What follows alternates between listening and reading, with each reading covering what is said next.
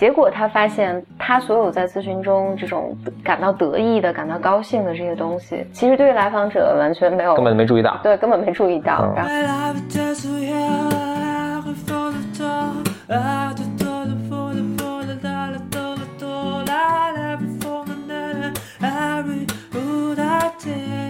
欢迎来到 Blow Your Mind，两个人的公路博客。大家好，我是峰哥和峰。我是简丽丽。我们继续跟大家来读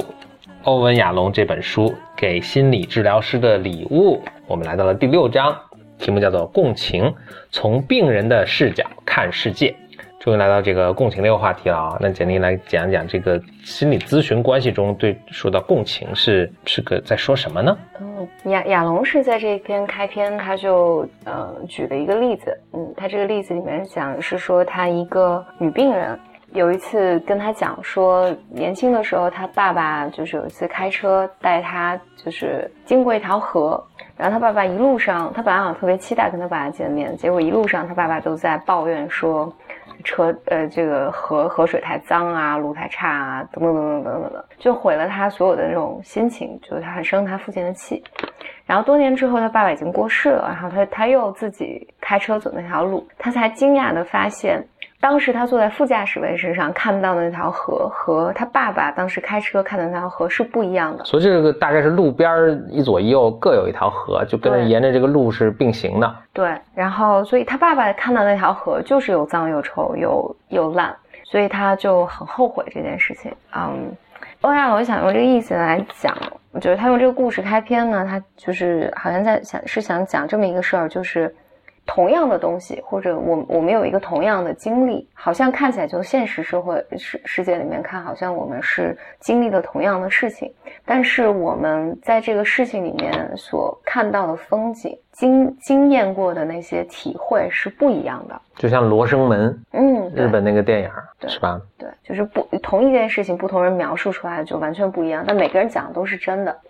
所以共情就是指，比如说我能从另一个人的角度去看他看到什么吗，可以这么说吗？对对，就回到心理心理咨询里面这件事情是，咨询师和来访者共同度过了这五十分钟，但是两个人的体验其实是完全不一样的。所以亚龙其实，在文章里面提到了，他后来做了一个实验，就是他跟一个来访者一起约定了这么一件事情，就是来访者可以免费跟他做一对一的这个咨询，但是有一个条件，就是他们两个咨询之后各要写咨询小结，然后发给彼此来看，就是通信。嗯，最后这最后这个通信呃出成了一本书，叫《日益亲近》，大家其实中文也能买到。OK，嗯嗯然后亚龙就说他他的本意是想，因为这个这个女孩之前是在他的团体上，和这个在团体里面，这个女孩对他有过度的理想化，使得亚龙觉得和这个女孩有一个真实的沟通特别困难。所以在咨询里面，亚龙就想说，我我把我真实的这些感受，比如咨询中哪些让我分心了，哪些让我什么的，就记录下来，能够让来访者看到真实的我，就是能打破了这个理想化。但结果。嗯，结果他发现，他所有在咨询中这种感到得意的、感到高兴的这些东西，对来访者都就他觉得自己神，今天这个对个神来之笔，在咨询中有一个特别好的一个干处理啊，对，其实对于来访者完全没有，根本没注意到，对根本没注意到。嗯然后，但是对于大打击这个。对，然后但是来访者关注到了，比如说就什么来访者开了一个什么玩笑，然后咨询师笑了，就很开心什么的，嗯就这些小的细节。所以这个也是，其实他他是在提醒咨询师这件事情，就是就你永远不要站在自己的角度去揣测别人的世界，嗯。也揣测不来，嗯，所以他他还在这篇文章最后结尾的时候说到一个，你如果对这个人的过去，对他的整个经历了解的越多，你就越可能做出更准确的共情，嗯，哦，我讲讲那个《人民的名义》吧，因为最近《人民的名义》呃跟共情有关和对对对，《人民的名义》就是播完了嘛，然后最后有一个，就前面看的一个大反派叫祁同伟，这这个这个故事里面，就祁同伟其实一开始的时候就是他阿谀奉承啊，还特别坏。然后在在在这个整个电视剧的后半部分，就看到祁同伟他为什么变得这么快，是因为他其实就是出身卑微，然后他本来也是一个理想少年，然后就是很努力，还是缉毒英雄什么的。但是就是因为他们学校一个女老师看上了他，然后这个女老师的父亲又是一个高官，他们学校，他是警察学校，我不知道，是个公安大学吧？嗯嗯，故事里叫什么公安大学？嗯，然后他父亲，这个女孩的父亲，就是因为这个男生不从嘛，就是我我不，然后这个父亲就把这个祁同伟调到，就是那个分配的时候就分配到了小山沟里面，然后他就是没有出头之日，所以这个男孩呢又努力的什么当缉毒警察，身中几枪，至少他死掉，然后就是他都当了英雄了，就应该按照正常有机会调出，嗯。但是也没有被调出。是个受受害者这样的。对，然后所以对，所以他就他就回去到学校跟这个女老师求婚了，就是嗯跪下去去当学校面就求婚了。所以他经心里面经历了一个巨大的转变，就是他他那些就是他所有那些信仰、理想对人生的追求全被打破了。然后，所以他就娶了这个女老师，然后就是一路高升。所以你，所以到这儿的时候，其实因为你先看知乎上所有的那些讨论，你这个人物还挺复杂的。对，很复嗯杂，还挺好的然后这个人，所以最后最后你就看到他为什么就是在婚姻里面的不幸啊，然后他后来就跟什么山水集团的什么女老总，反正就有关系啊什么的。就那你后来大家发现，这个他跟山水集团女王总俩人之间是真爱，嗯，真爱。嗯，然后最后他他就是被那个正义的形象，我们正义的主角，反正逼到梁山，然后他就自尽了，嗯。然后，所以当他这一幕哦出、出了，但是他最后其实说了很多话，就是说了这种，就是因为在之前还有很多就是这种高干子弟，就是你看，当你在电视剧前半部分，就是这些好人就都会评价他说这个人负心汉啊，这个人什么什么什么什么，就评价他说这个人嗯，陈世美，呃，就是包括嗯就是什么阿谀奉承啊，就是什么乱七八糟。就如果你不知道这些背景的话，你觉得完全就是一个坏人，对吧？对对就是对，就包括前期他其实通过很多人的嘴来评价他，但你后来你发现，就大家就知乎上大家就都在讨论，就是说好像反转了，就他变成一个就人们特别难过、特别心疼的那么一个角色。所以你说到共情的时候，你就知道，如果如果他在前面有心理咨询师的话，你会能够，咨询师其实是 能够他应该就不会走上这条犯罪的不归路。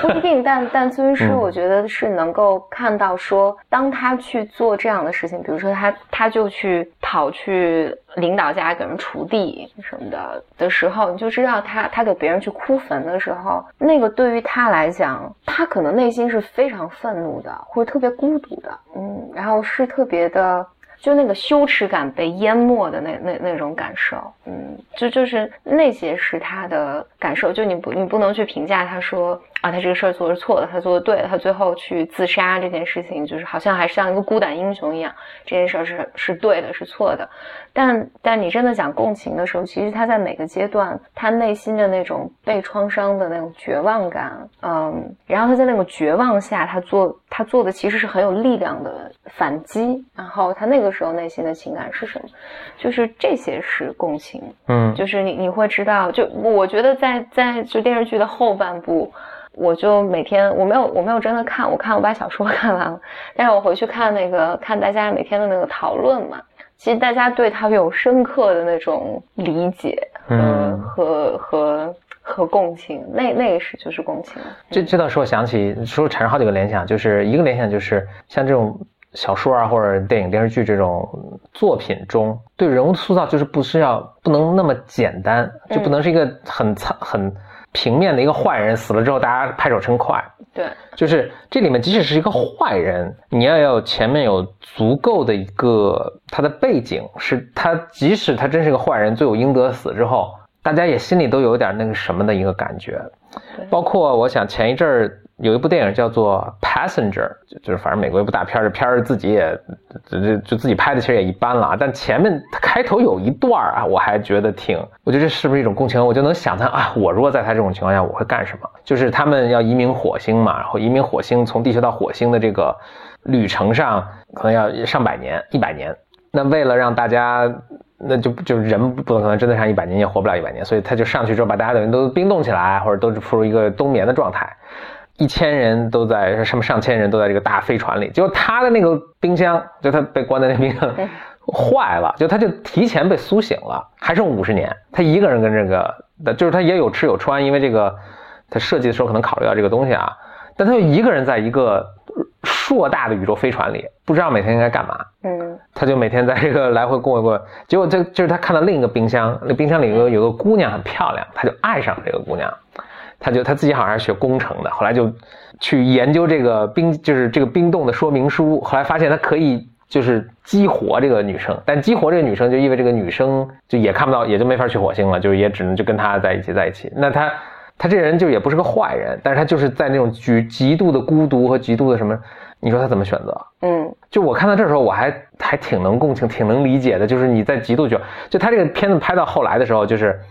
整整个情节，反正现在接下来下面有剧透啊，大家如果没看过，可能先，但这片子也不太好看，所以就听听也无所谓。就他就还是决定去就铤而走险做下这个一件其实是很罪恶的一个事情，他其实内心也非常的纠结纠结受折磨，但是他就还是把这个这个女孩子的这个给给启给给启动了，结果女孩子也醒了。醒了之后呢，他就跟这女孩子说：“哦，这这个有些东西就有故障，然后我已经醒了，就没，然后你也醒了。”就是后来他就剩他们俩嘛，当时刚拆裂后他们俩就好了。但后来这个女女生就发现了这个，到后来逐渐还真的有些有故障，所以这个什么是一个一个乘务员也醒了，就是乘务员发现了这个这个男孩子做过手脚，后来这个女生也知道，这女生当时就跟这就就疯了嘛，就是你就你把我一生都毁了，等于就就跟他决裂了嘛，还跟那乘乘务员诉苦，然后这乘务员就还挺共情的，就说。他当时就这个男生，当时就是一个被淹死的人，快要被淹死的人，被淹死的人就就会疯狂的，就他抓到什么都会抓，所以他可能抓着你就把你一起给 拉拉沉拉拉下水了，但是他是没有办法的，就还挺共情的吧，我觉得。嗯所以我在想，就是一个好的作品，它能够让你真的放在那个那个人的情境下，你能想哇，就是他面临的多么困难的一个决定。这时候我想起另外一个，我就我就这两天就不是在看那个，就我跟你说了好几次那个加拿大那个心理学家他的一个事儿，他其中说的他说的一个是，他说我其实跟很多他跟监狱合作，他说我跟很多这种就是死就是加拿大应该没有死刑，但是重刑犯，嗯。就犯下这种，呃，那常人无法理解的这种这种罪恶，呃的犯罪的这些人，我跟他们一起工作。他说，我就我就有这么一个思维过程或者是一个思思维方法吧，就我我就我了解到他们做了之后什么之后，我都在想，就是我的人生，我得经历过什么样的事情，我得面临怎样的绝望和毫无选择，我才会去做他做的这个事儿。嗯他是因为在上课的时候跟就他本身是个教授了，所以他跟他的学生说，他就说，就你知道吗？就是不管他的罪行是多么不可思议，我都能想象出一种就是一个极端的情况，就是我被逼急了，我也能干出来。嗯他干的这个事儿，就这个人跟我本质上没有区别的，就我们这所处的环境不同。你把我放到他那么极极端的那种环境的，我像他那么绝望，我也能干出这种事儿来。嗯那他对学生说，这是非常可怕的，就是你你一旦看到这个的时候，你会觉得是非常可怕的。嗯，就是我想可能几点很可怕的，但他没有细说。但我我我觉得很可怕的是，一我们每个人心里都很有很恶的一方面啊，就是你都是能做出来的。二就是那些犯过这种罪的人，他们人生其实非常苦的，就是他们是经历了非常可怕的事情之后才变成这样的怪兽吧，嗯可以这么说。嗯所以他最后就说：“你们每一个人，就是当然我们生在和平时代，但你们每一个人都可能是纳粹集中营里的一个哨兵，就是对，去折磨别人或者去去屠杀屠杀别人。欧文亚龙这本书第六章叫共情，从病人的视角看世界。那看起来共情的方法就是我们尽可能的了解到他的身世。那那那那没没那么复杂。哦，我我我觉得我觉得就就还是跟上一期我我们讲的有点一样，就第第五章的那个是吧？对，就嗯不要随意评价。但评价这个，我我觉得还还是要，我想多说一句，就是不是让你去当圣母，只有你是他的治疗师的时候，就我们普通人过程中还是可以说说评价。不不，我我的意思是，嗯，我要去治疗他，我要去帮助他的时候，才就是特别刻意的不要评价我。我我去对对，我我去站在他的角度去看问题。这这个的意思是你比如说，因因为我我我多少觉得你刚才讲的那一部分会让人有一个误解，就是好像那人做坏事儿，那当然人所有人做坏事儿都是在，嗯比如说我被逼急了，或者我的基因其实决定我就是一个冷冷冷血症，嗯。嗯就是，但你不能说他们这么做就是对的。嗯，但人的行为是可以被评价的，就是、对你做出了这个令人发指、这个对法律道德所不能容忍的事情。不不因为就就比如说你你回来说，那对于那个女孩来讲，她就是很生气，那个生气就是那是你就说电影里那个就是被被无故被对唤醒的那个女孩啊，就是你你是很你是很绝望，你是很难过，但是这是你的事情，嗯就为什么我要来拯救你？嗯就你你你让我来拯救你这件事，我就是很生气。嗯，就是他，你还你还毁了我的人生来对对对，你你你实现你的兽欲。对，所以所以我觉得他是，就这是两两套体系啊。就是你作为一个比如家人、朋友，或者你是这个人的咨询师的时候，嗯我觉得你你是永远都要站在别人的角度去，你的工作是要站在别人的他的角度，就不去评价他，而且去理解他的。嗯，那些感受，如果就就包括，如果是我在处在那个环境下，我做的可能不会比他更好。嗯但是同时，你还是有另外一个的，就是如果这个东西伤害到你了，你你是可以去指责这个公共的行为，就是为了维护这个公共的社会秩序。嗯嗯，好，那就是我们的这个第六章关于共情。嗯，嗯，好，嗯，下章再见。拜拜。